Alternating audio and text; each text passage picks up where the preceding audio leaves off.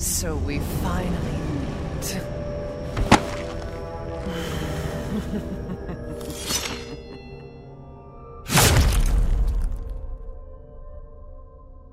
Olá pessoal, estamos começando mais um podcast, o Face Your Fear, que é o podcast oficial do Resident Evil Database. Eu sou a Monique Alves, eu tenho essa mania de não me apresentar, então agora eu tô pegando o hábito de me apresentar, né, gente? E hoje estamos aqui para falar do Resident Evil Showcase, que foi aquele evento da Capcom para falar sobre o futuro de Resident Evil, especialmente, né, Resident Evil Village, que é o próximo jogo da franquia.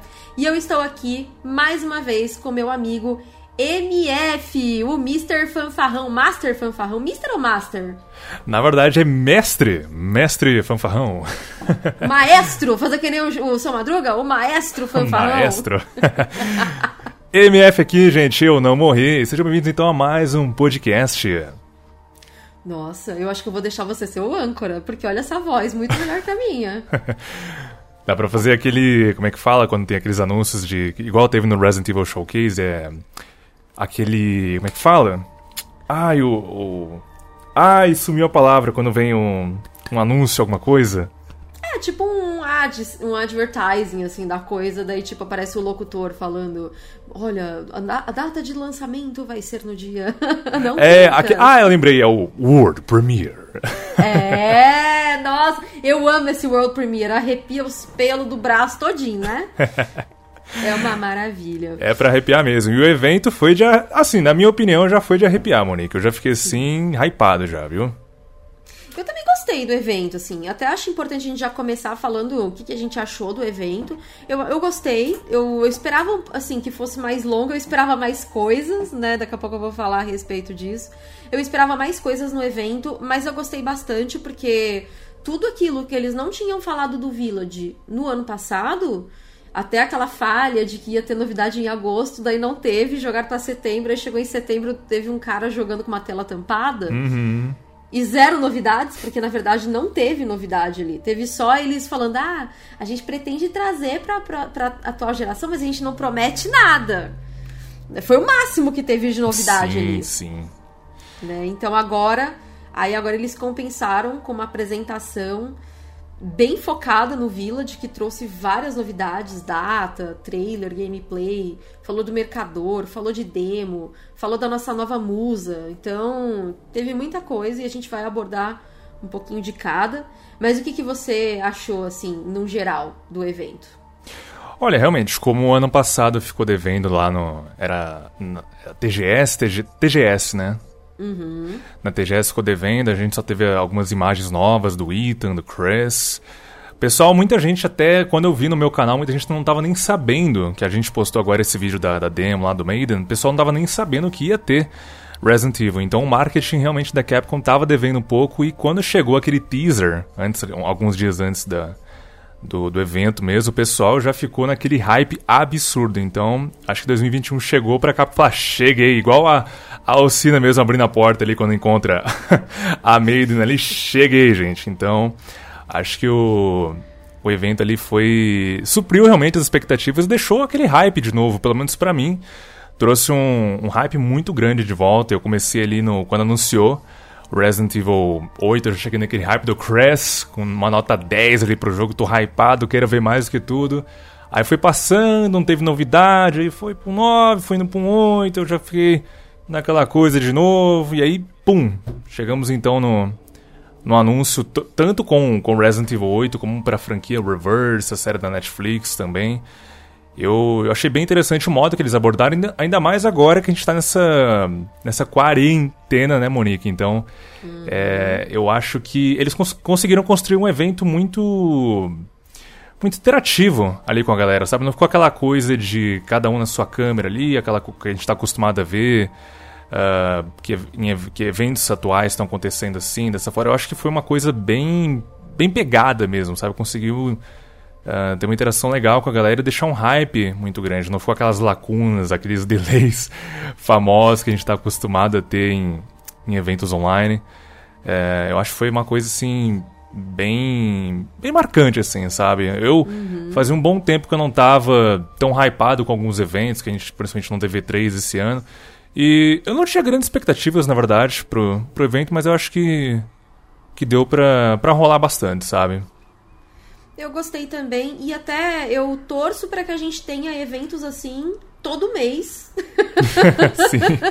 até o lançamento, porque eu acho que é bem gostoso quando eles decidem fazer um aquecimento pra galera, ó, no dia tal, na hora tal, a gente vai apresentar novidades de Resident Evil e do nosso novo jogo. Eu acho que é muito melhor do que soltar um trailer do nada, sabia? Sim. Eu acho que a galera hypa muito mais. E como a gente tá justamente nessa coisa da quarentena, o legal é justamente que a gente pode se unir com as pessoas virtualmente, mesmo que seja, pra gente assistir como se estivesse vendo uma E3, uma Gamescom.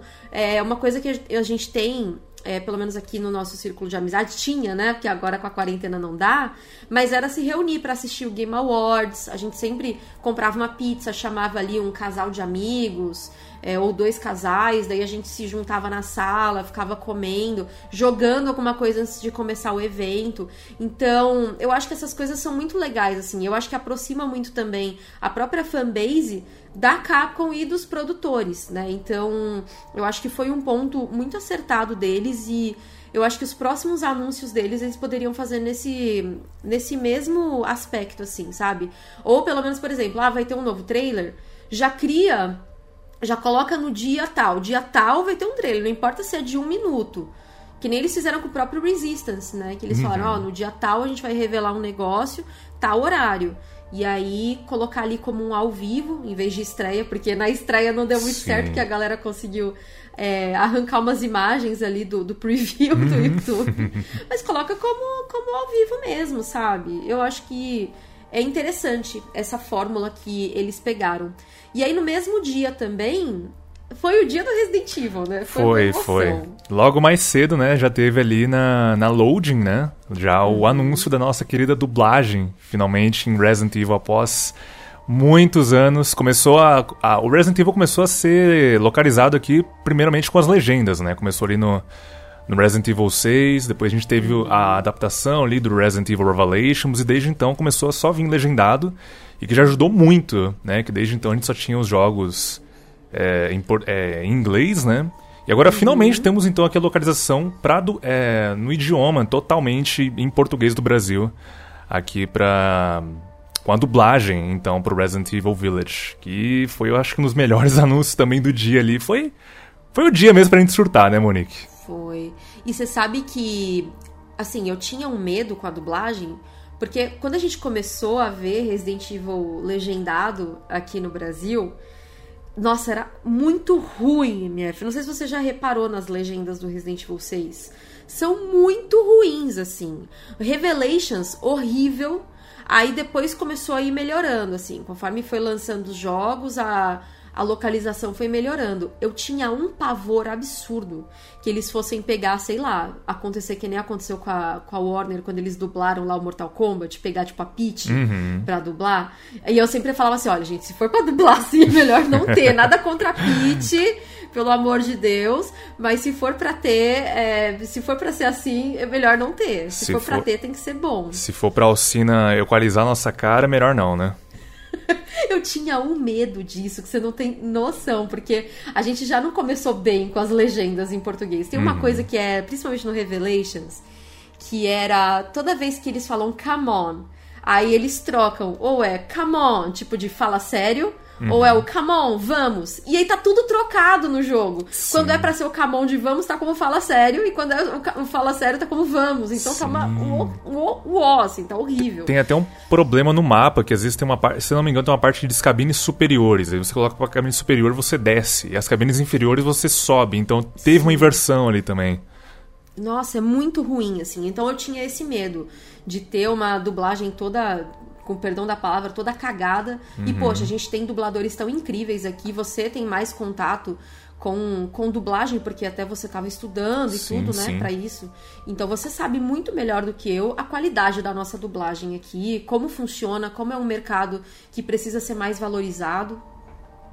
Sim, sim. E realmente, esse era um dos medos que eu tinha referente à dublagem. Ah, a dublagem aqui no Brasil, ela começou nos jogos, começou é, engatinhando ali ainda. Tivemos alguns exemplos de dublagem não tão boas quanto é no caso do God of War Ascension, que eu acho que, para mim, uma das melhores vozes ali acaba sendo do Ricardo Juarez, tanto que ele reprisou o papel do Kratos no God of War 2018. Mas realmente era o medo que a gente tinha, mas com o passar dos anos, uh, a especialização da dublagem, que a maioria dos, dos, jogos dublados são feitos na Maximal, que até, aliás, eu tenho muita impressão, tem ali algumas algumas impressões que vai ser dublado também na Maximal. Então, para quem não sabe, jogos que, que são dublados nesse estúdio são tem temos exemplo God of War, o Spider-Man, o próprio Devil Even 2, então um jogo ali que a gente já conhece, uma base de terror e tal. Tenho minhas minhas minhas dúvidas ali se não vai ser dublado na, na Maximal também. Que se for, gente, olha, vai ser um trabalho incrível que não, não, não é de, de, se esperar menos, né? Vai com certeza ser um, um, trabalho maravilhoso e, e a franquia, depois de tanto tempo, crescer tanto, principalmente no Brasil, acho que não era de se esperar menos. Dá pra vir um trabalho maravilhoso em cima disso. Nossa, não vejo a hora de começar a cair o embargo de, de quem estiver dublando e que a gente comece a descobrir quem tá dublando, assim, sim, sabe? Ah, sim. estou na dublagem do Resident Evil Village. E a gente fica pensando, nossa, será que vai fazer o papel da Lady Dimitrescu? Será que vai fazer o papel de uma das bruxas? Será que vai fazer o Chris? Será que vai fazer o Ethan? Será que vai fazer a Mia? Sabe? Uhum. Eu tô muito ansiosa. E deixa eu te perguntar uma coisa. Você tinha expectativa de alguma coisa nesse evento que não aconteceu? Porque, por exemplo, a Capcom tava dando aquelas dicas, né, com alguns GIFs de jogos clássicos. Só que depois ela começou a mostrar do 4, do 5, do 6, do 7. Eu falei, ah, não. Eu tinha muita expectativa de um Classic Collection no nível Mega Man, assim, sabe? É. Que eles fizeram aquele compilado do Mega Man. Ai, Capcom, por quê? E você? Olha, eu, eu achava que ia ter alguma coisa mais voltada é, realmente nos, nos, uh, nos, elementos clássicos, assim. Teve gente que, como você falou, é, achou que ia ter um Mega Collection, ou então alguma atualização a mais para esses jogos. Muita gente também ouviu no Twitter falando que estava esperando uma, um, esse, esse HD Collection, algumas coisas. Igual aquele Resident Evil 2 Seamless, aquele, aquele, aquele mod que o pessoal está fazendo, uhum. que é o HD. Eu tava eu esperava que teria alguma coisa mais voltada realmente no com elementos clássicos, né? Tanto que até eles falaram da, da, da maleta que vai ter no, no Resident Evil 8, que vai ser é, praticamente igual ao do Resident Evil 4, acionando ali o efeito de crafting. Eu acho que de coisas que faltaram, eu acho que foi tudo dentro do que eu esperava um pouco mesmo, assim. É, e o engraçado, o que eu achei interessante, assim, que eles mostraram muita coisa, mas igual Resident Evil 7, quando eles foram mostrando questões da demo, questões de teasers, por mais que eles mostraram muita coisa, eles não mostraram nada, sabe? Eles mostraram o básico pra gente poder uh, querer saber mais do jogo e querer jogar o game. Não é aquela coisa, por exemplo, do Resident Evil 6 que quando eles mostraram a gente já tava meio que sabendo o plot todo, sabe? Do que, que tal personagem ia fazer, do que, que ia acontecer, onde que ia ter tal, tal coisa, não sei o que, não sei o que. Por exemplo, uma das coisas do Resident Evil 6, a gente já sabia quando o jogo lançou que o Jake era filho do Wesker. Não teve nenhuma surpresa quando a gente chegou e aí a Carla chegou e falou: ah, então, você é filho do. Não teve aquela surpresa, nada do tipo. Teve algumas revelações, é, alguns plots ali, na, por exemplo, na campanha do Chris, até teve. Hum. Mas não tá sendo, por exemplo, igual como foi no Resident Evil 7, que, que eles anunciaram bastante coisa, mas que a gente ainda teve muita surpresa. E eu acho que com o Resident Evil 8 tá sendo assim para mim a mesma coisa, sabe? Mostraram bastante coisa. A gente descobriu o nome mesmo da, da, da vampirona, como a gente tá gostando de chamar. Mas eu acho que tá sendo dentro da. tá mantendo ainda o mistério, mas ainda assim sem expor ao extremo, sabe? Bom, já que você já puxou a vampirona, então vamos, já vamos entrar no assunto aqui do, do Village. E aí eles revelaram um novo trailer, né? Eles já começaram ali um novo trailer mostrando é, principalmente a Alcina Dimitrescu, que é o nome da nossa querida vampirona, ou Mulher Grandona, uhum. Tall Lady. Teve vários nomes aí que ela ganhou só com um teaser. A Capcom ela é mestre em fazer personagem carismático. Ela tem uma, um feeling, assim, que é, é um negócio absurdo, sabe? E a Alcina Dimitrescu, que é essa mulher enorme aí, ela já conquistou a galera só no teaser. E agora que tem, teve o trailer e tudo, teve a demo. Aí pronto, foi uhum. foi o prego no, no, no, coração, não foi nem no caixão, foi o prego no coração mesmo, pra gente já entregar o coração para essa mulher. E o que, que, você achou do trailer, do terceiro trailer? Mostrou, mostrou mais da Mia, mostrou o bebê do Ethan, mostrou uhum. bem a Alcina também, o castelo. Eu, eu, eu gostei demais de tudo que eles mostraram nesse novo trailer. Inclusive mostraram que vai ter tipo umas zumbis ali, né? Uns ghouls, né? Sim, é uma, parece uma coisa meio que Goblin, assim, meio Muita gente tá até falando que tá. É aquele clássico, né? Ah, é um Bloodborne, ai, não sei o quê. Mas vai, ah, pô, se é um Bloodborne, então vai ser um jogo bom. Se é um Nossa Dark Souls, vai ser um jogo bom, pô. Então Por tá favor. ótimo. Nossa, se for Bloodborne, se estivessem esperando no Bloodborne, pode botar uns terror cósmico aí que a gente vai gostar demais. Pois é, maravilhoso. E isso é uma coisa que agora que eu lembrei também, umas coisas que eles mostraram nos trailers, né? Que é, teve dentro do próprio showcase mesmo, que eles mostraram a edição de, de colecionador do jogo, né? Uhum. E dentro dessa edição de colecionador, edição deluxe também, tem um mapa. Não sei se você tá lembrando desse mapa, chegou a ver o mapa. Sim, sim. Pela ideia do mapa, eu olhei e falei, caramba, esse jogo parece que vai ser gigantesco. Porque uhum. são, parece que várias áreas. Parece que vai ter até um, um Del Lago, uma, alguma coisa assim desse tipo é, algumas áreas ali referen é, com um nome referente a. Não vou lembrar agora qual que era, mas a, se não me engano é um livro ou determinada época ali da, em 1800, alguma coisa assim. E. Meu, eu tô. Nossa. eu tô é muito hypado para isso. Eu não espero. Eu, eu acho que vai ter por volta de. Não espero menos que 10 horas de jogo. Pelo, pelo que a gente viu naquele mapinha ali da edição Deluxe. E o trailer é a mesma coisa também. Eu acho que mostrou, mas mostrou dentro do, do hype. A, Alcina no teaser mesmo ficou aquela coisa. É, so, somente a, a, presença dela. Acho que ninguém tá. No primeiro trailer, a gente olhou assim, ela. Acho que a gente achou normal. Acho que era o ângulo de visão do Ethan, aquele ângulo de baixo ali. Não dava muito para esperar que ela era gigante. A gente só achou, ah, tá um pouco mais próxima, as outras são um pouco mais afastadas. E quando a gente viu aquela hum. presença imponente dela, porque a gente tá acostumado a ver o Mr. X grande, o Nemesis grande, essa galera. Vitores no 4 também, ele é enorme, Sim. cara. E a gente tá acostumado. E aí que tá, a gente tá acostumado a ver com, é, homens, né, grandes na franquia. E é a primeira vez que a gente tá vendo uma mulher gigantesca. Então, eu acho que esse foi um dos. Perdão da piada aqui, mas um dos pontos altos do trailer. foi a própria Alcina mesmo. E é, e, e é o que você disse também, a Capcom tem essa a incrível tarefa, essa incrível esse modo de fazer vilões tão carismáticos. E isso que eu acho muito bizarro, que ela faz vilões carismáticos e o Ethan continua sendo uma porta. Ele só continua sendo uma porta, cara. Ele continua falando os clássicos palavrões dele. E é só isso. Ele não fala nada. Tipo, ele vê alguém, ah, fuck. Vê a outra pessoa, oh, shit. Aparece lá o Heisenberg no final, oh, who the, who the hell are you? Ele só, só só vai falar isso, sabe? Então uhum. eu falo, poxa, como que eles conseguem fazer uns vilões tão incríveis, assim, até as próprias bruxas mesmo, que a gente também não sabe muito delas, mas a gente fica até mais uh, se importando mais com elas. A própria Mia mesmo, quando eu joguei o Resident Evil 7, me importava mais com a Mia do que com o próprio Ethan. Nossa, e... eu tinha um ódio da Mia. falei, meu Deus, eu, eu, fiz tudo isso por ela e a mulher serra a minha mão. Assim. ele... Não, é o famoso. Nossa, ela te deu oito facadas nas costas e você ainda vai voltar com ela, sabe? É... Tem que amar muito, né? Depois a gente fala do Leon, que o Leon é gado da Ada, mas o Ethan também não tá muito atrás, não. Pois é. E o, e, o, e o Ethan tem um problema clássico, e você puxou do Resident Evil 8. O cara é, não vê a esposa há anos, quando ele vê, ele. Ah, então, Mia, o que tá acontecendo? Ah, depois eu te conto, é o Ethan. Ah, tá bom então, tudo bem, eu aceito é. isso. Aí ele vai, mata a Mia.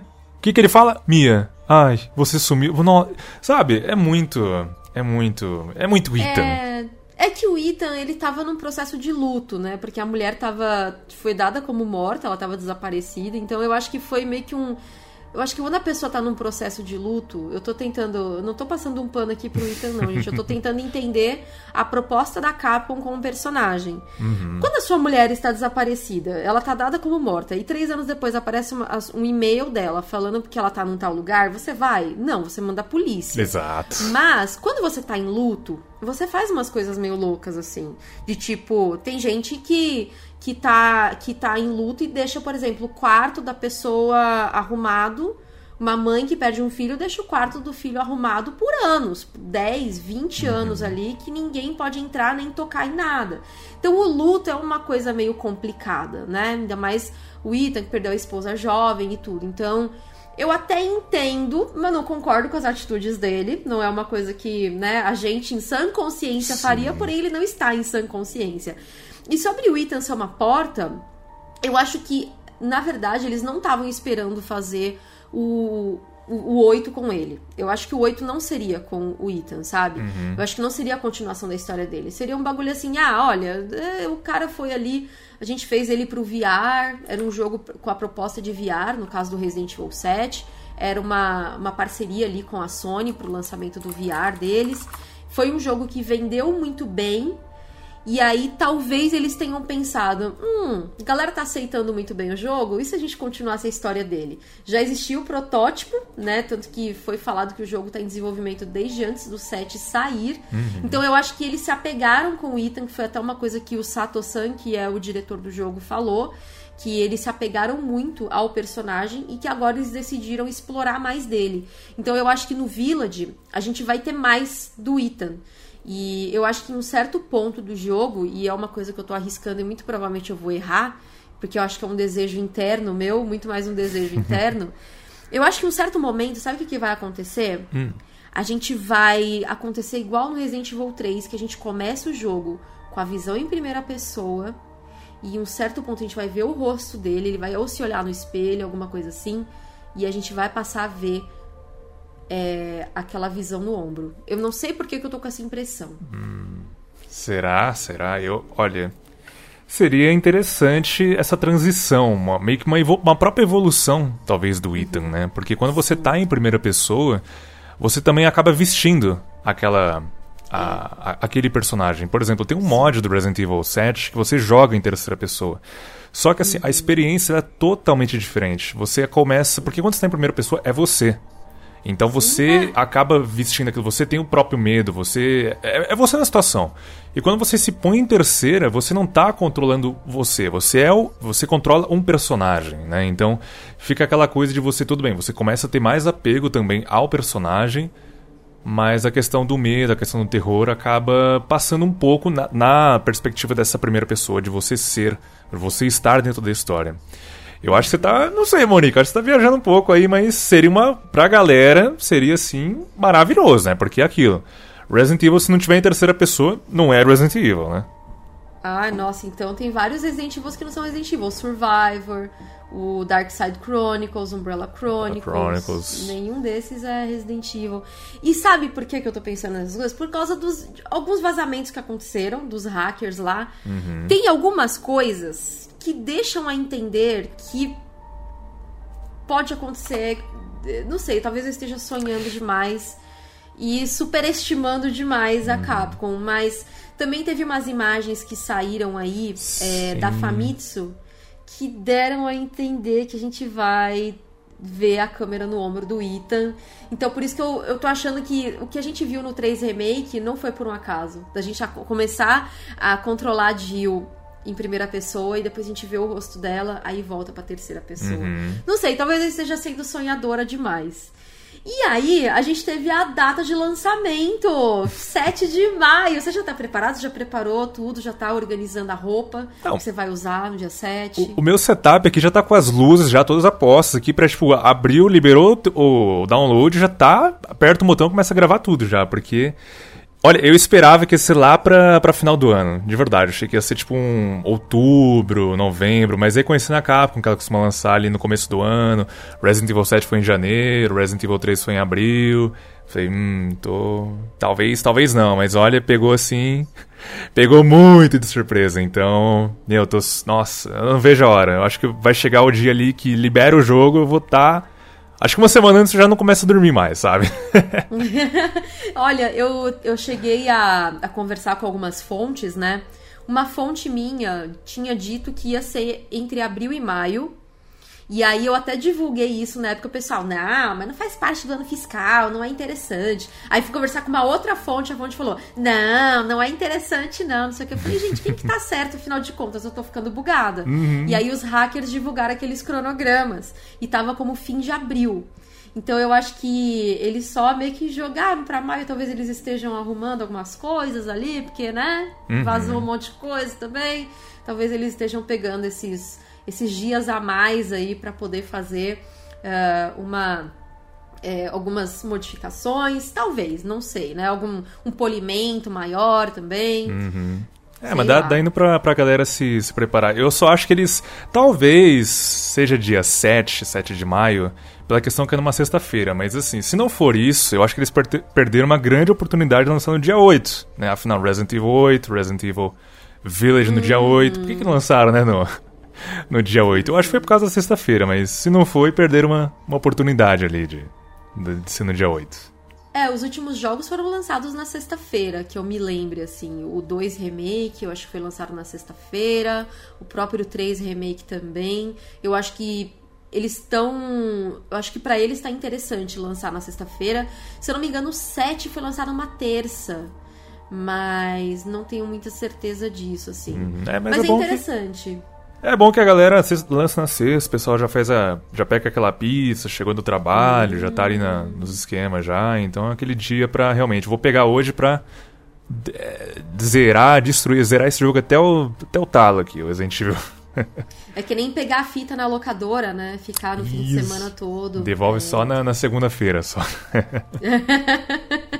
ah, eu tinha muito costume de fazer isso. Nossa, era sexta-feira, tinha aquela. Lembrei até agora daquelas fitas. Fita gold, fita, fita prata, fita bronze. Nossa, que, que nostalgia que bateu agora. E o gameplay, o que, que você achou do gameplay que eles mostraram mais assim do castelo, aquela decoração mais barroca? Você gostou do que mostrou no, no gameplay, que o Peter Fabiano ia narrando e tudo? Olha, eu me senti, sabe até onde? No, no Devil May Cry. No Devil May Cry, no Resident Evil 3.5, algumas coisas que eles descartaram, parece que eles estão utilizando aqui. Aquela, aqueles corredores mais circulares, ah, aqueles corredores mais, em alguns momentos, assim, mais retos também, não aquela coisa tão dispersa, assim.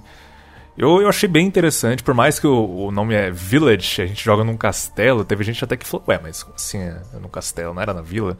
Mas pelo que, pelo que eu vi, assim, a, a temática tá muito interessante, tá muito legal, você se sente mesmo numa coisa...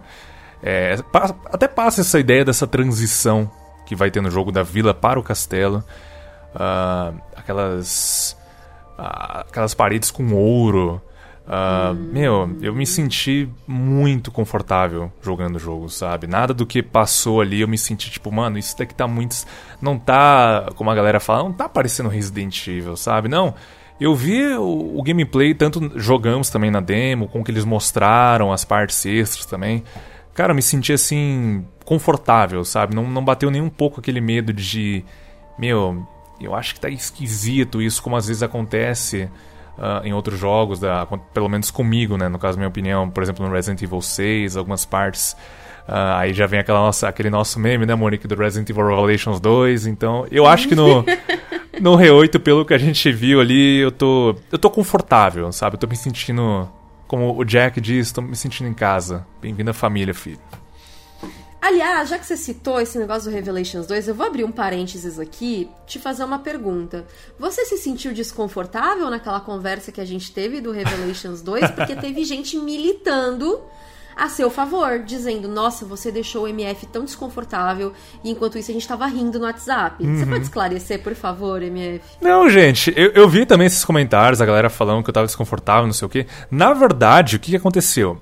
Eu não queria, de fato, falar totalmente minha opinião para o Revelations 2, porque eu não tava no meu canal. Então, quando a gente vai para um outro para um outro meio, para outra coisa, a gente tenta ficar um pouco mais ah, tomando cuidado com o que a gente vai falar, porque é um outro público. Então, por exemplo, eu sei que se eu for, por exemplo, falar alguma coisa no canal do Max, eu vou ter que falar de um outro modo, que é um outro público. Então, a gente tenta adaptar ah, os modos e tal. Então não é que, gente, não é que a Monique tava me colocando ali no cantinho dando chibatada, não era isso, gente.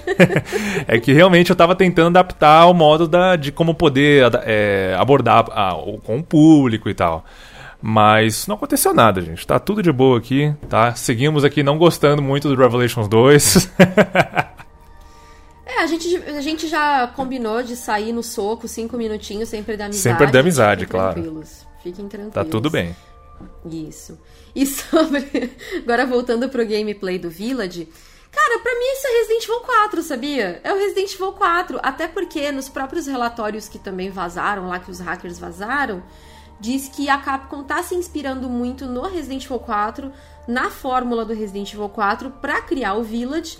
Até porque, muito provavelmente, eles devem estar uhum. compartilhando assets, né? Elementos ali de jogo com a equipe que está cuidando do 4 Remake também. Então faz todo sentido dois jogos com temática parecida estarem se sendo desenvolvidos paralelamente. Eu me senti muito. Até aquele mapa que você falou da edição de colecionador, que tem ali uma criatura, um, tipo um Del Lago, assim.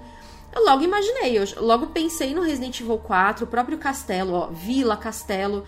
Desde que não tem uma ilha, para mim tá uhum. ótimo, porque a ilha é a parte mais abominável do Resident Evil 4, na minha opinião, né? Na minha opinião, Moni, né? Antes que venham militar pra cima de mim aqui também. Então, na minha opinião, eu não gosto da vila. Eu acho que é a parte mais destoante do Resident Evil 4, porque virou pura guerra. Eu acho que o laboratório podia ser dentro do próprio castelo, sabia? Sim, eu acho que seria sim. muito mais interessante se tivesse acontecendo tudo ali naquelas minas, sabe? Não precisasse ir para uma, pra uma ilha pra gente ver aqueles ganados todos armados até os dentes, assim. Sabe? Eu acho que teria que ser uma coisa mais rudimentar, como tá dando a entender o pessoal da vila. E até não sei se você viu que na Steam parece que apareceu como categoria de mundo aberto. Mas eu não acho que vai ser uma categoria de mundo aberto. Eu não acho que vai ser um jogo mundo aberto. Eu acho que você vai ter muito mais liberdade para ir e vir e, e, voltar entre os cenários do que no próprio Resident Evil 4, que chega uma, um momento que você não pode mais voltar. Sim, entendeu? sim. É, eu acho que o essa questão de mundo aberto provavelmente vai ser ah, é um caminho linear Porém, você vai uhum. escolhendo a rota ali que você vai podendo fazer, como você disse mesmo, podendo ir, voltar. É, eu acho que vai ser um pouco nessa vibe. E uma coisa que eu acho que é, é muito interessante dessa vibe do. Eu acho que o, o lance do Resident Evil Village ter esse nome é que ele vai explorar muito essa questão da. Eu espero, né? A gente sempre espera, né, Monique? Que, é, que eles explorem muito mais a questão ali da, das origens. Então, por exemplo, o castelo. Qual que é o lance ali da Dimitrescu? Qual que é o lance da família? Que afinal, na, na, na demo a gente viu que é em 1950. Então tal, talvez seja um file verdadeiro, ou até mesmo pode ser bait, igual, por exemplo, o bait da Naughty Dog, de algumas coisas assim. para não dar tudo logo de cara pra, pra galera. Então eu acho que o lance do Village vai ser muito mais ligado ali ao lance de como que surgiu uh, o vírus, se tiver algum vírus novo, qual que é esse novo vírus. Assim também como foi no próprio Resident Evil 4, que era a, aquela parte do Castelo das Minas, que a, nas minas ali eles extraíam a plaga. Então eu imagino que esse lance do Village seja muito para explorar a questão da... Uh, desse tal novo vírus, alguma coisa assim. Uh, uhum. Até mesmo uh, como que funciona ali essa questão do uh, da, da, seita da, dos, dos aldeões da vila, no que, que eles acreditam. Eu, eu gostaria muito de ver uh, um Resident Evil mais focado em questão de narrativa mesmo, né? Porque muitas vezes a gente vai vendo as coisas, elas só vão acontecendo. No próprio Resident Evil 3 Remake mesmo, a Jill encontra lá o Nicolai e o Carlos, eles são. Ah, vocês são da Umbrella, não sei o que. É, somos da Umbrella. Ah, mas a gente tá levando aqui a galera pra, pra, pra um abrigo, não sei o que. Você quer ajudar a gente? Ah, quero. Então, pronto. Acabou. O negócio já foi resolvido assim. Sim. Eu acho que no Village tem uma, um grande potencial de ter uma narrativa maior. Pelo próprio primeiro trailer que a gente viu, parece que vai ter muito, perso uh, muito personagem uh, novo mesmo na, na, questão da história. A gente falando que era um, um, um, velho lá, até parecido com o próprio Joel, aquela galera rezando ali. Então, eu acho que vai ter uma narrativa bem grande e é o que eu espero uh, disso. Porque afinal, quando a gente mesmo no, vê o Ethan encontrando lá um senhor na casa e o senhor atira no Ethan, aí o cara fala. O Ethan fala, amigo, amigo. Aí o cara fala pro Ethan ficar quieto e aí aparece aquele tal lobisomem. Eu acho que algumas coisas aí, a, aquela vila tá meio que parada no tempo. Ou eles acreditam que uh, eles estão num século anterior, alguma coisa do tipo. Uma ou... coisa meio a vila, né? Inclusive, que é aquele filme do Shyamalan. Sim, sim. Ou, ou mesmo eles. Uh, uma coisa que eu tinha até comentado em live, que eu, acho, que eu acharia assim, super interessante deles abordarem assim, talvez aí talvez seja até um pouco piraminha, mas é uma coisa que a galera fala a questão de ah, mas Resident Evil é, é, é arma biológica, então como que eles estão fazendo esse lance de, de colocar vampiro, de colocar lobisomem? Uma coisa que eu achei que poderia ser talvez uma justificativa é o seguinte. Uh, quando a gente cresce, a gente sempre tem aquelas histórias do, do, do homem do saco, do bicho papão, da, da e aqui no nosso folclore tem a mula sem cabeça, a cipererê. E aí eu penso, e se nessa, nessa vibe de querer também, porque assim, alguns vírus foram jogados no mundo, aí no, por exemplo, no Resident Evil 6, só pra tá, jogar o caos mesmo, no Resident Evil 6, uhum. aquela guerra biológica e tal. Mas se alguns vírus, ou então algumas entidades, algumas corporações, usam isso para realmente controlar, aí a gente já vai para um lado talvez um pouco mais político da começa, para controlar algum a determinado é, povoado, determinadas pessoas. Então por que não colocar aqueles medos que essas pessoas tinham no passado, alguns contos? Então, por exemplo, esse daí, por exemplo, vamos pegar aqui um, um Drácula da vida, um Van Helsing da vida, um lobisomem da vida, para pegar esses, medos, esses mitos, essas lendas e de fato trazer essas lendas à vida.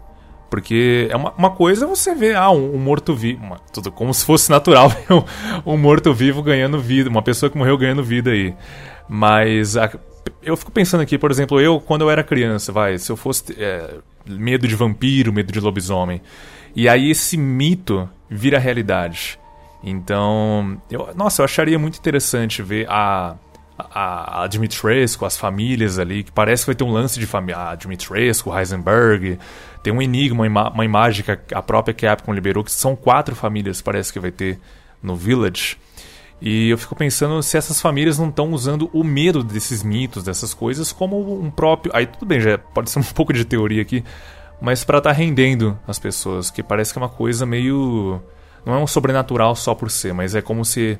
Ah, se você pensar num mito, esse mito ganha vida. E talvez esse vírus, essa nova arma biológica, tá ganhando vida aqui. Talvez seja só loucura minha, mas eu acho que seria interessante. Não, não é loucura, não. Esse eu não medo. Acho loucura eu não acho nem um pouco loucura, sabe? Porque a gente vê hoje mesmo na política, eu gosto muito desse aspecto político de Resident Evil, inclusive, que a gente tinha nos primeiros ali, a, a Umbrella é, sendo a maior vendedora de armas biológicas para os Estados Unidos ali, os Estados Unidos sendo os maiores consumidores da Umbrella de armas biológicas, e aí estoura tudo que aconteceu em, em Raccoon, e aí as pessoas é, ficam ali brigando quem que vai ficar com a bucha, uhum. o governo americano ou, ou, a Umbrella, sabe? E aí cada um manda a sua equipe para limpar os rastros ou procurar os rastros um do outro.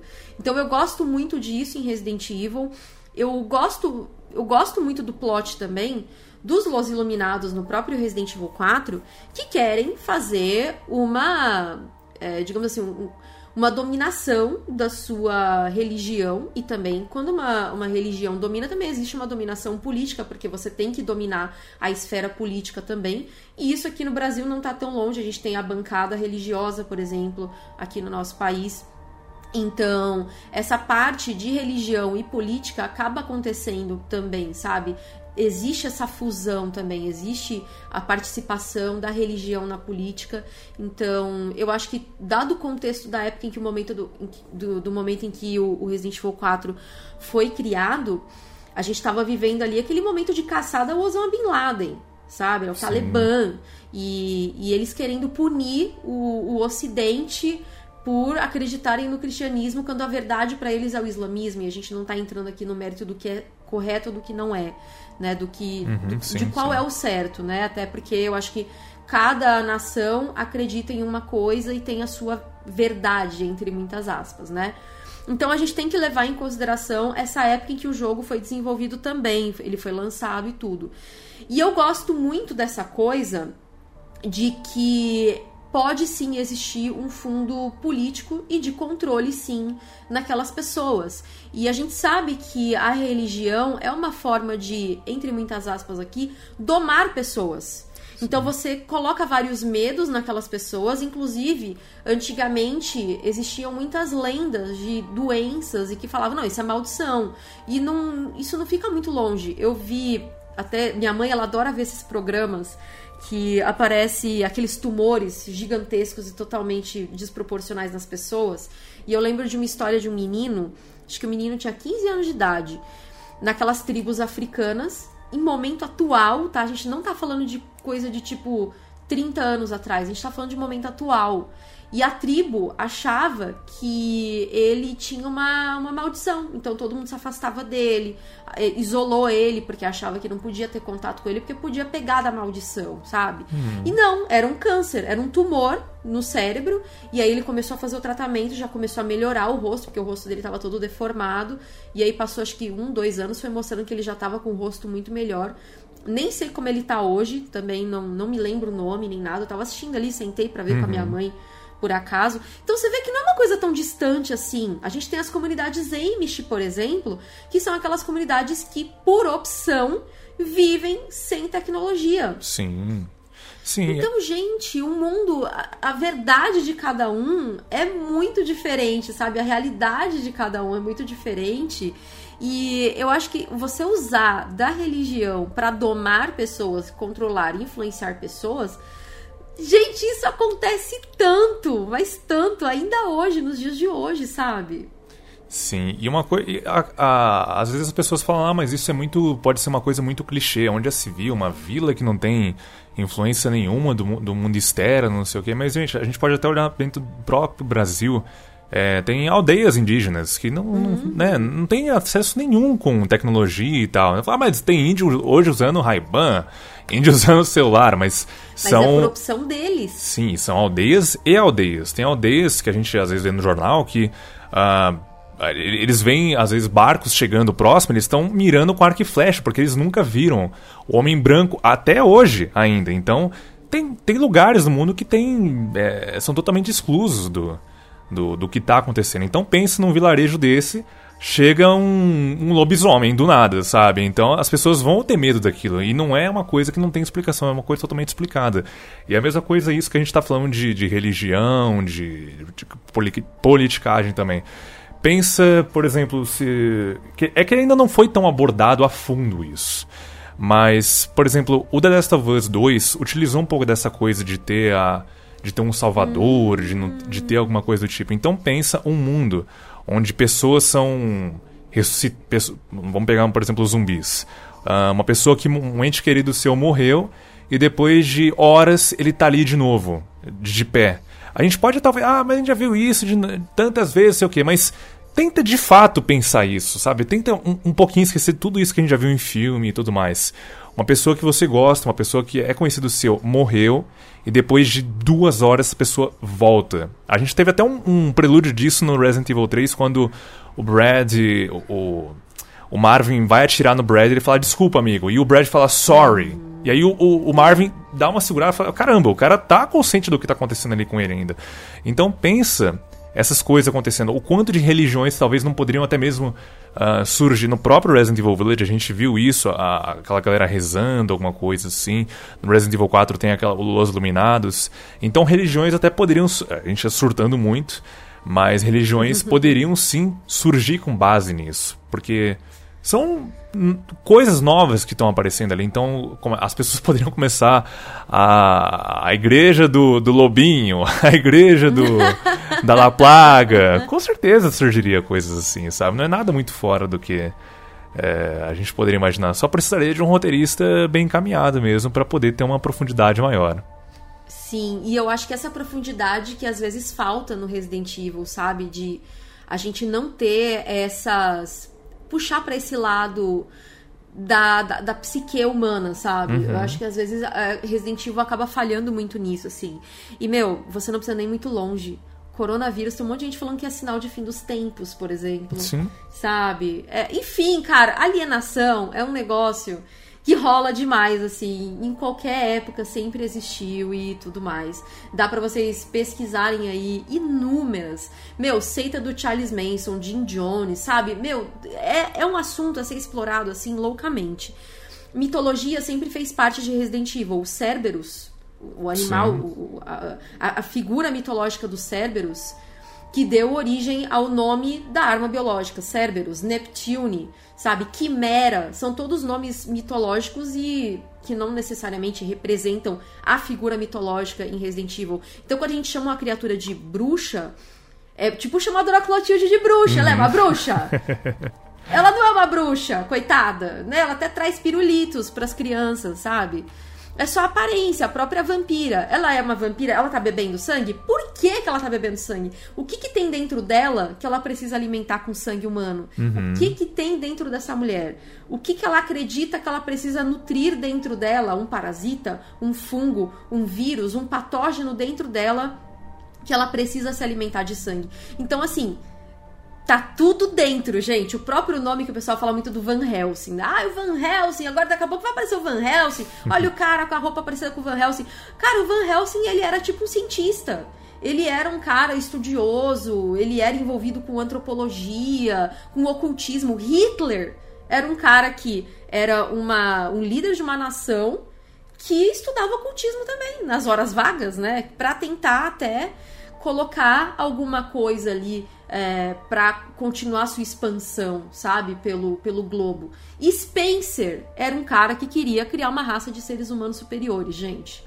Então, assim, tá tudo dentro de Resident Evil. Tá tudo bem, tá, gente? Tá Sim. tudo bem, tá tudo pão. Tá tudo certo. E o mercador? O que, que você achou do mercador? Então, ou. Eu ou... adorei, sabia? Oi? Eu adorei. Então, ou aquele mercador comeu o mercador do Resident Evil 4, ou ele comeu o cachorro do Resident Evil 4, porque, olha, o moço tá grande, tá nutrido ele, viu? Você já assistiu Full Metal Alchemist, que é o anime? Não já leu o vi, o pessoal sempre fala pra eu ver, mas nunca vi até hoje. O pessoal fala muito que a Lady Dimitrescu tá parecida com a luxúria, que é um dos pecados capitais, lá são os homúnculos que tem no, no anime. E que o Duque, que é o mercador, parece com o Gula, porque é um cara também bem grandão, assim, né? Bem, bem rechonchudinho, assim. É, ó lá, pesquisa aí. Já pesquisando aqui já. Nossa, é muito parecido, assim. E eu acho muito interessante que, ainda mais se for um mapa, é, mundo semiaberto, assim, que na verdade ele vai ficar passeando pelo mapa, porque ele tem uma carroça, né? Sim. Então não é o. Não são vários mercadores, que nem no Resident Evil 4, que dá a entender que ele tem vários pontinhos de. Os pontos de venda, né? Franquia. Tem, deve ter um cara que vende as franquias para outros mercadores. Sim, sim. É, eu, eu, eu achei interessante eles trazerem de volta. Achei a interface, pelos, pelo que eles mostraram no trailer, ele bem bonita também, uma coisa bem. É, da, daquela época mesmo. A gente se sente ali num, num ambiente de, de, de- mercador mesmo, naqueles esquemas de, de, de feudais, sabe? Me lembrou muito, eu me senti muito naquele. ah, no- como se eu estivesse num feudo, ou fosse aquele mercadinho daquela época. Eu só espero que eles não se percam a o- nesse mercado, porque todo mundo adora o mercador, então sempre. ah, o pessoal sempre fica do welcome, do, fazer do cara do miojo, alguma coisa assim. Eu só espero que eles não se percam ah, querendo fazer coisas. ah, ele tem que ser o próprio. Ele tem que ser o próprio. Como o nome dele? É o Duke. Ele tem que ser o Duke. Ele não pode ser o mercador do Resident Evil 4. Claro, vai ter os elementos ali de venda. Com certeza ele vai fazer algumas piadinhas alguma coisa também. Mas a gente tem que lembrar dele como sendo o Duke. E não como um mercador 2.0. Mas eu acho que tem tudo pra funcionar assim, sabe? Eu acho que até mesmo o próprio sistema de, de compra e venda, eu acho que, que fica bem interessante. E a gente vê que, bom, não sei se ele vai ter alguma ligação com a história, ou ele é só um cara que vende ali também. Mas olhando assim, é um cara que não tá temendo nada ali. Ele tá ali pra, pra vender o dele e, e tá ali, né? Mas eu acho que é, é interessante essa ideia de, de trazer o mercador de volta. E agora também, talvez, quem sabe, com essa explicação de ele tá passando ali pelos com, com a carroça e tal. Vamos ver como que vai ser dentro do castelo, né? Porque a partir do ponto que entra no castelo, tecnicamente ele não poderia estar mais passando ali, a não ser que tenha algum Áreas túnel. externas, né? É, não, tudo é conectado. O level design, por exemplo, você vê Dark Souls. Dark Souls tem um level design absurdo, né? Então talvez tenha túneis, túneis, ó, túneis, Túneis. mesmo.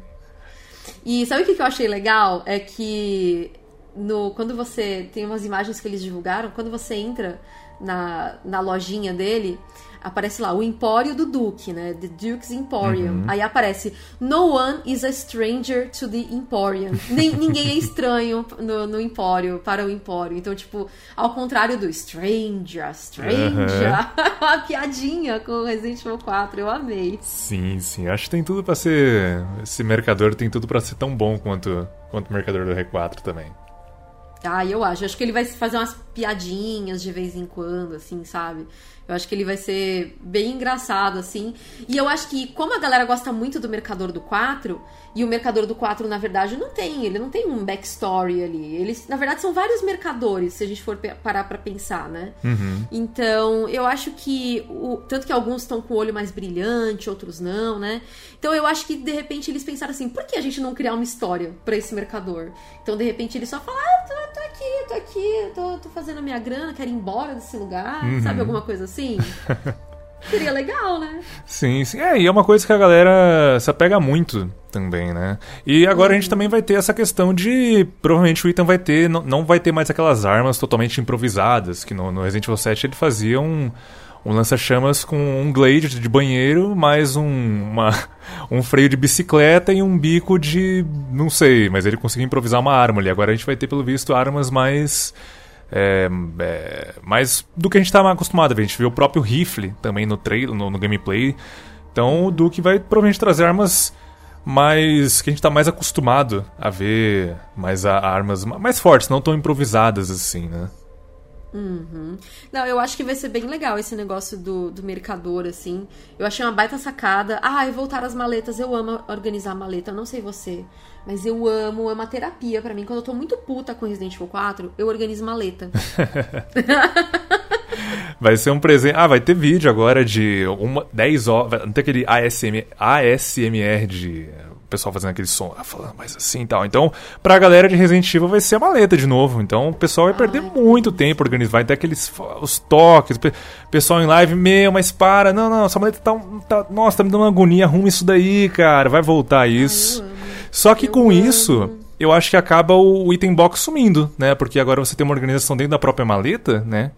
Então acho que. O que, que você acha? Será que o item box vai vai estar de volta? Vai, vai sumir? Que não sei, a gente teve, mas eu acho que co- com isso o item box dá um, dá um tchauzinho aí no Resident Evil 8. É, é, eu acho que talvez talvez tenha deu um tchauzinho mesmo, assim, e siga mais pro lado do 4.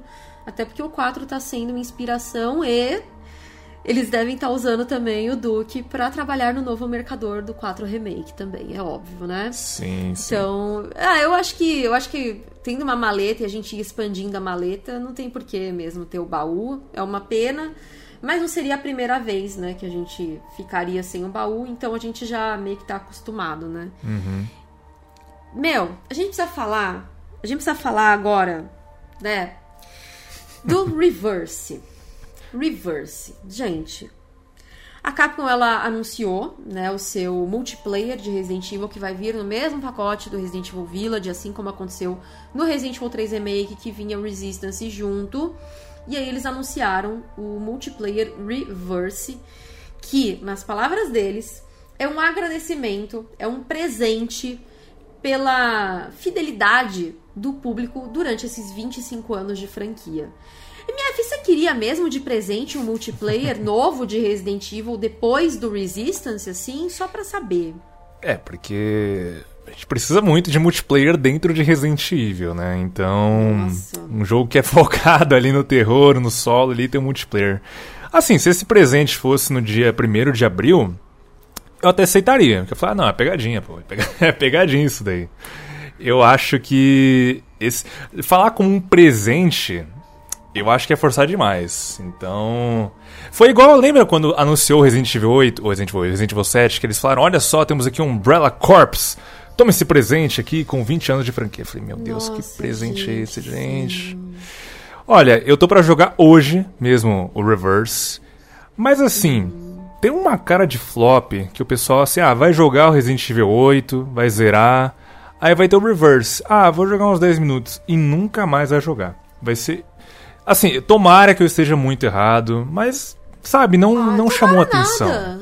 Tomara nada. Eu acho que a Capcom precisa entender que, assim, competitivo, se eles querem entrar num, num competitivo, até meu marido sempre fala, o Teteus, ele fala, mano, cria o Smash Bros da Capcom, bota os personagens tudo, num nível Marvel vs Capcom, assim. Não precisa ser de Resident Evil, sabe? Tanto que, poxa, Marvel vs Capcom já, já tem o quê? Teve quatro, né? Teve Sim, um, sim. dois, o três, o Infinite, né? Mano, lança um novo Marvel vs Capcom, bota a Lady Dimitrescu gigantesca ali pra arrebentar a cara do Nemesis, a gente já. Sabe? Nesse nível, assim, eu acho que seria muito mais proveitoso, você não acha? Sim, e eu acho que assim, é uma coisa. É um. acaba dando um problema também, provavelmente, na, no foco, sabe, que o jogo vai ter. Porque. Hum. Quando você faz o multiplayer, eu sempre pego essa questão do God of War Ascension, que eu acho que é onde um, a, o God of War teve que ter essa, essa mudança para mitologia nórdica, pela questão de teve a, o God of War Ascension teve um multiplayer. E a gente viu que muito da história acabou deixando de lado, porque teve que ter esforços, teve que ter investimento uh, focado no multiplayer. E o multiplayer do God of War Ascension não durou, acho que um mês, já não tinha mais ninguém jogando. E é a mesma coisa que a gente vai ver, com certeza, no Reverse. A gente, a gente torce para que dê certo, mas a gente sabe que não é uma coisa que é necessária, sabe? Não é, por exemplo, um Resident Evil 5 Versus que é um modo à parte ali e que é divertido de estar tá jogando, a gente contra os próprios amigos ali, mas é uma coisa que você vê que é bem feitinha, sabe? É uma coisa que, que a gente vê que tem um cuidado, que é os mesmos mapas do Mercenaries, e agora a gente vê que só tem uma opção ali da gente estar tá lutando contra os amigos, sabe? Uh, e não é uma coisa totalmente focada. A gente, o Reverse é uma, parece que é um negócio focado, parece que é como se fosse um jogo novo, sabe? Tem um foco uhum. muito grande dentro disso. Então, uh, eu, eu, fico às vezes com o pé atrás, assim, sabe? Eu, eu, digo assim, se o Reverse não vier a interferir no Resident Evil 8, no desenvolvimento, no que o Resident Evil 8 vai uh, levar adiante, tudo bem. Mas a partir do momento. O próprio Resistance mesmo, eu acho. Às vezes muita gente fala que. Imagina que o Resident Evil Resistance era para ser um jogo à parte mesmo. E aí eles viram que a galera não curtiu e falou, cara. Uhum Vamos colocar o Resident Evil 3 aqui, porque eu acho que a galera não tá curtindo muito, então acho que não vai vender. Então, às vezes eu acho que o Reverse é um pouco. É tipo assim, Resident, Resident Evil Resistance 2, sabe? Parte 2, esse Reverse aí. Olha, eu vou te falar uma coisa. Eu acho que às vezes. Eu não sei se a Capcom faz isso só pelo buzz da coisa. A gente vai criar um, um, um multiplayer aqui Aí vai todo mundo falar, ah, pra quê? Não sei o quê. Aí vai meia dúzia de gato pingado jogar. Vai ter uma galera que vai defender, que vai gostar, vai defender e tá tudo bem também. Né? E. Ah, eu acho que eles fazem isso só pelo buzz, cara, porque não é possível. Umbrella Corps flopou. Resistance flopou. Existe até uma história, um rumor aí que tá bem forte de que na verdade a gente vai ter skins do Resident Evil no Dead by Daylight e que pelo menos para isso teria servido, né, o Resistance. Uhum. Mas, mano, pra que esse negócio, sabe? É assim, eu não sou o público-alvo de jogo versus mata-mata em Resident Evil, sabe? Eu prefiro, por exemplo, um cooperativo é, no nível Outbreak, no nível Revelations 2, no nível 5, no nível 6. O legal do Revelations 2 é que, por exemplo, o co-op ele é balanceado. Então, por exemplo, você tem a Claire com a arma e a Moira fala: não vou usar arma, nem adianta botar uma arma na minha mão. Uhum. Né? Então é um negócio balanceado que você tem ali. Você tem uma personagem mais porradeira, com arma de fogo, e a outra fica como seu suporte. Então eu acho mais legal quando é assim. É, tá dentro do contexto da história também. Então eu acho bem mais interessante. Agora, quando eles resolvem fazer só por fazer dá muito uma impressão de que eles querem muito entrar no circuito de jogo competitivo, mas que a galera não tá aceitando, porque a experiência de Resident Evil, no geral, ela é single player. Não adianta, o fã de Resident Evil, ele gosta daquela experiência single player, sabe? Sim, sim. Offline. E, e, e, fora que também o, esse, esse tipo de modo, tomando de base o gameplay de Resident Evil, uh, para ser uma coisa online, ele é travado. Então por que, que eu vou, por exemplo, gastar, sei lá, 250 reais num, num jogo que é realmente focado nisso, já tem uma franquia que é dentro disso, para ter a experiência, uma experiência limitada, que pode ser o Resident Evil o Reverse, sabe? Não faz muito sentido eu querer. É, eu posso até tentar, talvez, chamar um público novo nisso, mas será que realmente essa galera que já está acostumada com outro tipo de gameplay, uma outra dinâmica, é, pagar mais caro, às vezes uma experiência mais limitada. Ah, e também, como eu disse, eu não eu vou jogar hoje Reverse, mas pelo que a gente toma de base aqui, trailer. Tudo que, por exemplo, que a gente falou, por exemplo, do próprio Village, é com base no trailer. Então, a, a gente viu que os gráficos estão um pouco mais limitados também. Aquela skin pop, não sei se isso é só coisa do trailer, uma coisa meio pop art, assim, mas a gente viu que tem uma limitação gráfica uhum. até, sabe? Parece que teve até um downgrade, assim. Então é meio, é meio duvidoso esse, esse caminho que às vezes eles querem seguir só para trazer novos fãs. Um exemplo mesmo, a gente sempre puxa aqui o Resident coitado.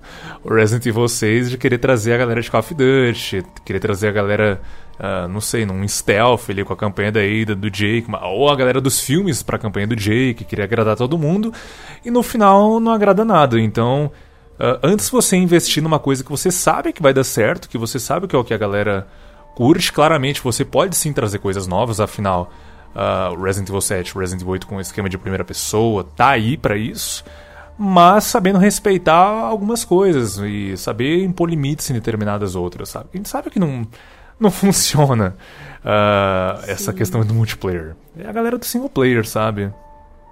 Eu acho que seria mais interessante fazer alguma cooperação com algum jogo que eles estão fazendo agora com o The Division 2 que eles vão fazer. Sim. Colocar as roupinhas ali do Leon nos personagens. Cara, foca nisso, sabe? Sim. Agora, ou então, até eu tava conversando também, eu fiz uma, um debate com meu marido em vídeo.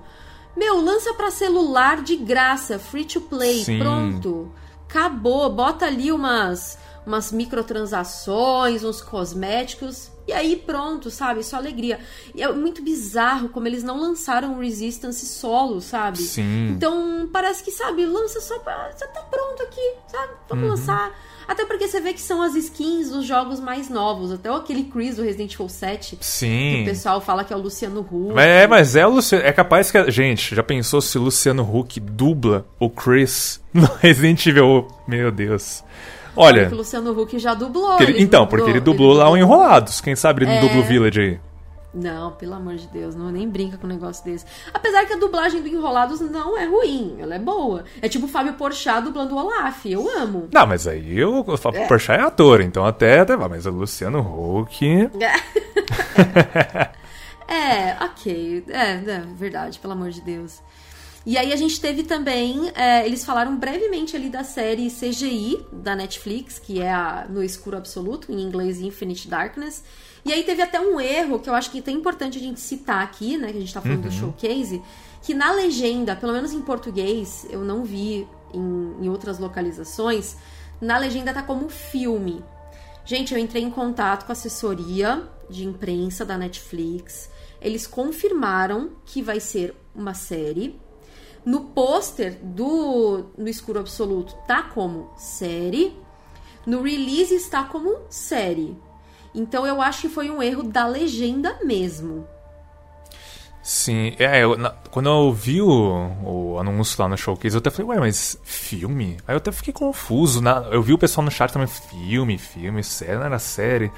Então, realmente, eu achei meio, meio estranho ali também. Eles falam mesmo uh, Resident Evil Series, então Achei que ficou meio. Acho que foi realmente um erro ali na, na tradução, porque afinal também vai ter o filme mesmo do Resident Evil na Netflix, então acho que ficaria meio estranho eles lançarem dois filmes, né?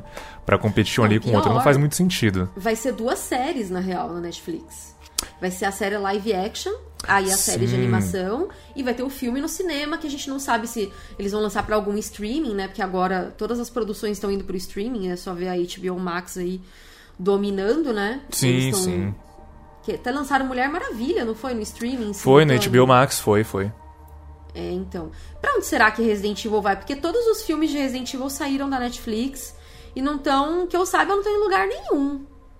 Será a Capcom lançando uma, uma plataforma de, de streaming, alguma coisa? Porque, bom, eles têm bastante coisa, né? Bastante, querendo ou não, uhum. tem bastante uhum. conteúdo. Uh, tem uns filmes em CG mesmo, que... Uh, o Vendetta, o Damnation, então... E fora que Leon vende, né? Então, nesse uhum. mesmo próprio vai ter o próprio Leon, né? E Sim. eles não mostraram muita coisa. O jogo vai o, o, jogo, a série vai se passar entre Resident Evil 4 e Resident Evil 5, né? Então a gente vai ver um Leon ali mais uh, parece que talvez um Leon mais sério também, que no no Condenação o Leon tá um pouco mais sério, no Damnation ele já pega um pouco uma, uma pegada mais é, mais aquele Leon engraçadão que a gente tá acostumado a ver agora e no no Vendetta, que ele tá um pouco mais a vibe, bad vibes ali do Crazy, um pouco mais bêbado ali, alguma coisa. Mas eu acho que ele vai estar tá um meio termo ainda. O Leon dando uma evoluída ali. Né? E, e, a Claire de volta também, né? Então. Vamos ver o que, que, que dá para esperar disso, né? Eu, eu tô, tô confiante, acho que dá para rolar alguma coisa, ainda mais no formato de série, a gente vê, como a gente sempre pede, né, aprofundamento maior nos personagens. Então, uhum. uh, eu acho que a série tem um grande potencial para estar tá trazendo. Acho que seria bem interessante também um pouco daquela vibe mais investigativa que a gente poderia ter visto no, no Arkley. Acho que não vai ser muito nessa vibe, mas se tivesse alguma coisa nesse tipo, acho que seria interessante. E. Então, é, falou que vai ser depois do 4, né? Isso. Essa, essa série. E eu acho que deve ser entre o 4 e o próprio Revelations 2. Eu acho que vai ser antes do Revelations 2. E talvez, sabe o que eu gostaria muito que eles mostrassem? É, por que, que a Claire tá mais uma pessoa se tornou uma pessoa mais fria assim? O que, que será que ela, as coisas que ela viu, as coisas abomináveis que ela viu? Será que ela viu criança morta, por isso que ela não, não se apega mais com criança? Será que poderiam colocar o Neil, que era o chefe dela na Terra Save, na série? Uhum. Pô, seria legal, hein? Sim, tanto que essa é uma das minhas críticas no Revelations 2 mesmo, que eu sinto que ela tá hum. muito mais uh, mais fria. No Resident Evil 2, realmente, isso é uma coisa que, que eu não tinha pensado quando a gente tinha conversado com Resident Evil 2. A Claire ela é bem mais tranquila ali com a, com a Cher, no Code Veronica. Ela é super. A gente vê esse lado também mais. mais tranquilo da Claire. No Revelations 2 ela é um pouco mais séria quando ela vai falar com a própria Natália mesmo.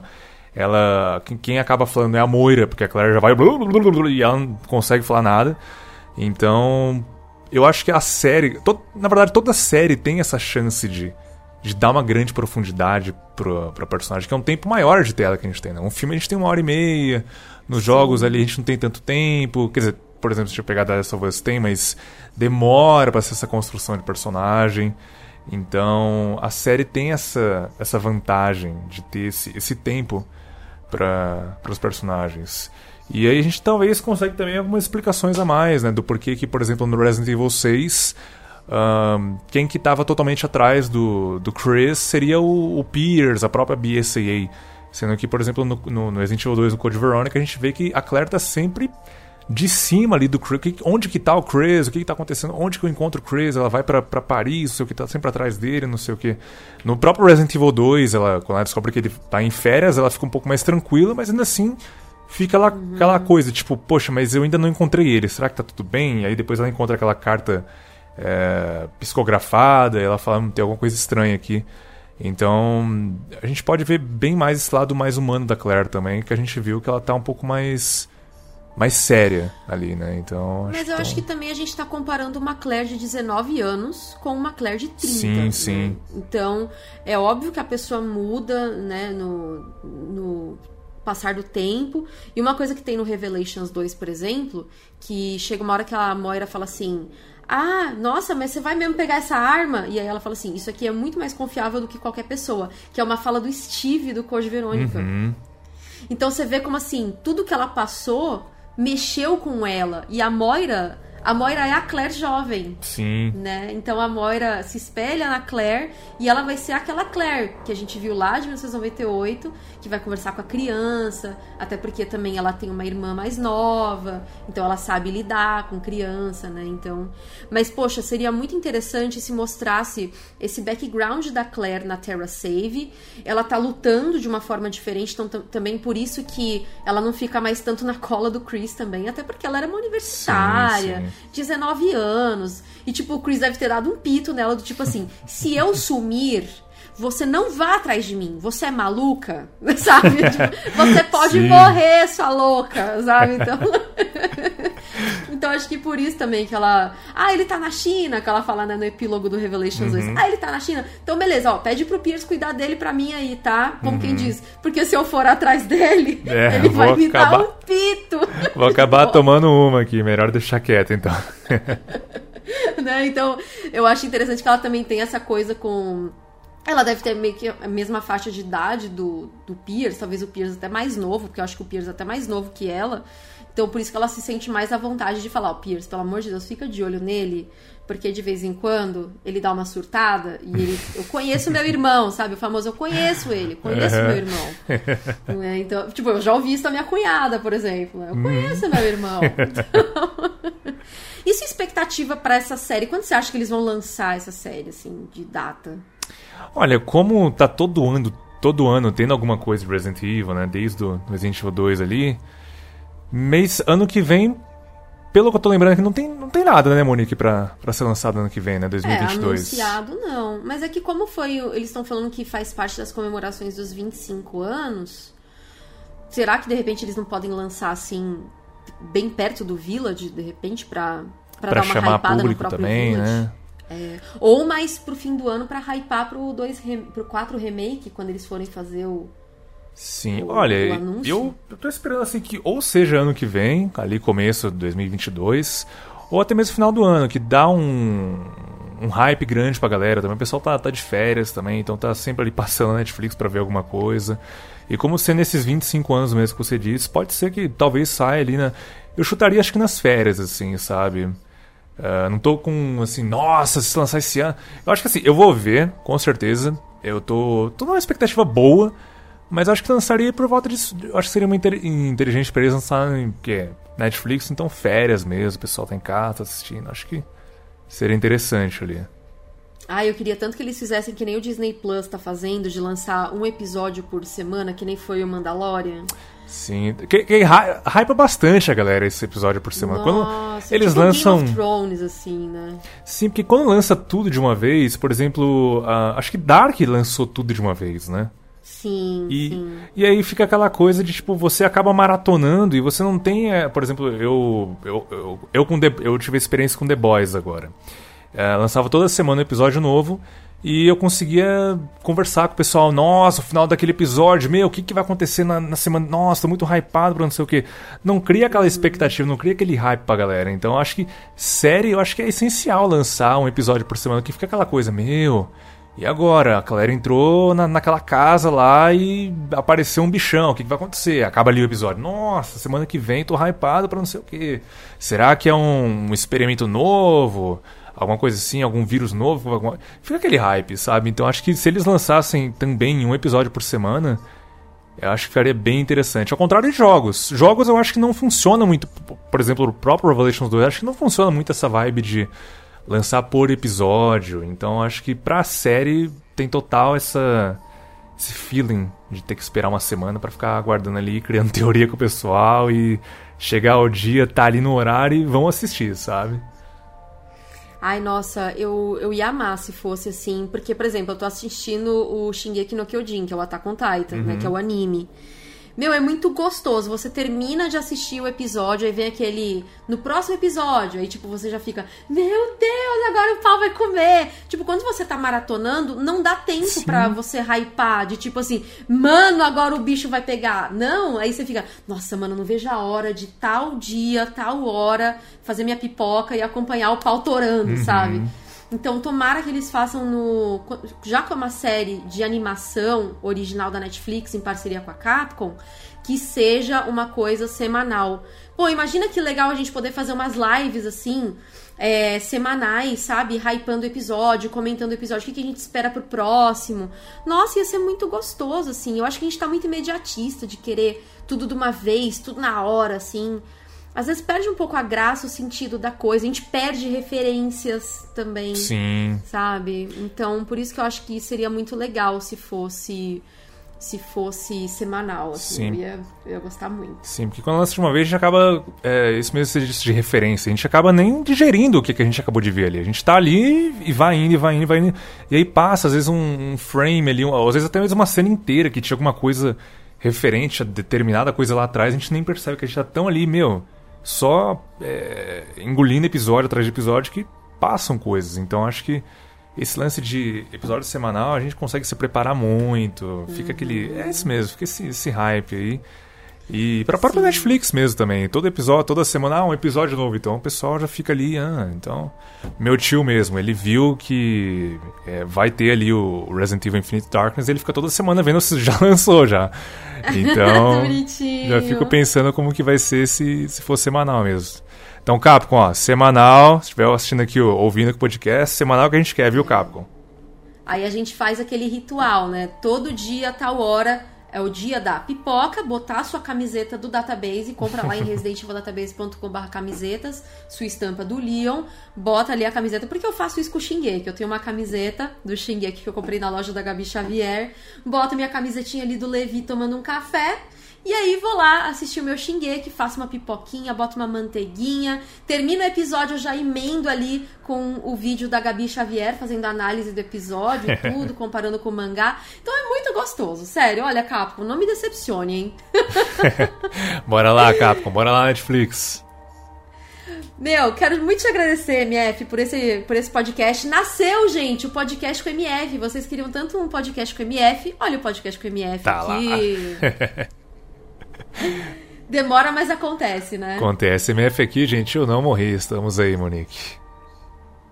E aí, onde que o pessoal te acha? Bom, é meio idiota, é mais fácil dizer onde me acham, né? Mas enfim, faz aí o teu, o teu momento para falar das suas redes sociais também, né? Porque o canal já é super já é super pop, mas assim, né, falar das redes sociais é sempre bom para ganhar uns publi, né? sim, sim. Então, gente, se não me conhece ainda, uh, faço lives no Facebook das 19h30 às 11h30 de segunda a segunda não, de sexta a segunda-feira, às quartas-feiras também. Tem o canal no YouTube que você já deve conhecer, DMFW. A gente posta séries, faz os pecados de várias franquias, também tem Resident Evil. E no Twitter, mesmo nick, só que, só que é ao contrário, MFWTHE, Instagram DMFW. E aí a gente sempre tá aí com conteúdo de Resident Evil, conteúdo da franquia como um todo, tá bom? Então sempre tô lá, sempre precisar, estamos aí. Bom, os links do MF vão estar na descrição. O canal vocês já conhecem, mas também vai estar na descrição. O canal dele no Facebook também. Vai estar tudo na descrição, beleza? MF, obrigada mesmo por você ter vindo conversar comigo aqui sobre Eu o que agradeço, Monique. A gente tava só no WhatsApp, né? Meu Deus, e aí? Você conseguiu dormir? Foi muito legal, muito sim, legal. Sim. E se tiver mais outros showcases, assim, até o lançamento do Village, a gente combina também de fazer alguma coisa junto, se você puder. Não, sempre que sempre precisar, pode contar. Tamo aí, franquia Resident Evil merece um grande. Sempre que a gente puder contribuir com alguma coisa pra franquia, a gente tá, tá aí com a comunidade. E, gente, não esqueçam que pra gente poder manter esse podcast é importante que vocês nos apoiem, seja no padrim.com.br barra Resident Evil Database a partir de um real por mês, seja sendo membro do canal do YouTube, clicando no botão Seja Membro a partir de R$ 2,99 por mês, ou então dando seu sub lá na plataforma roxa, que o YouTube não gosta que diga o um nome, que rima com Switch, porque esse podcast vai estar no YouTube também. Assina o Amazon Prime por R$ 9,90 por mês. E sabe o que, que já tem agora no nosso, tanto no canal do YouTube, quanto também no canal do, da plataforma roxa? Emo emote da Alcina Dimitrescu. Então, aí você pode usar à vontade o emote, tá? Não ela, porque ela não é uma coisa para você usar. grande emote. Grande emote. grande emote, grande dia, né, do emote também. Valeu, galera. Até o próximo podcast. Valeu, MF. Beijo para todo mundo. Até o próximo. Tchau. Falou, gente. Fui.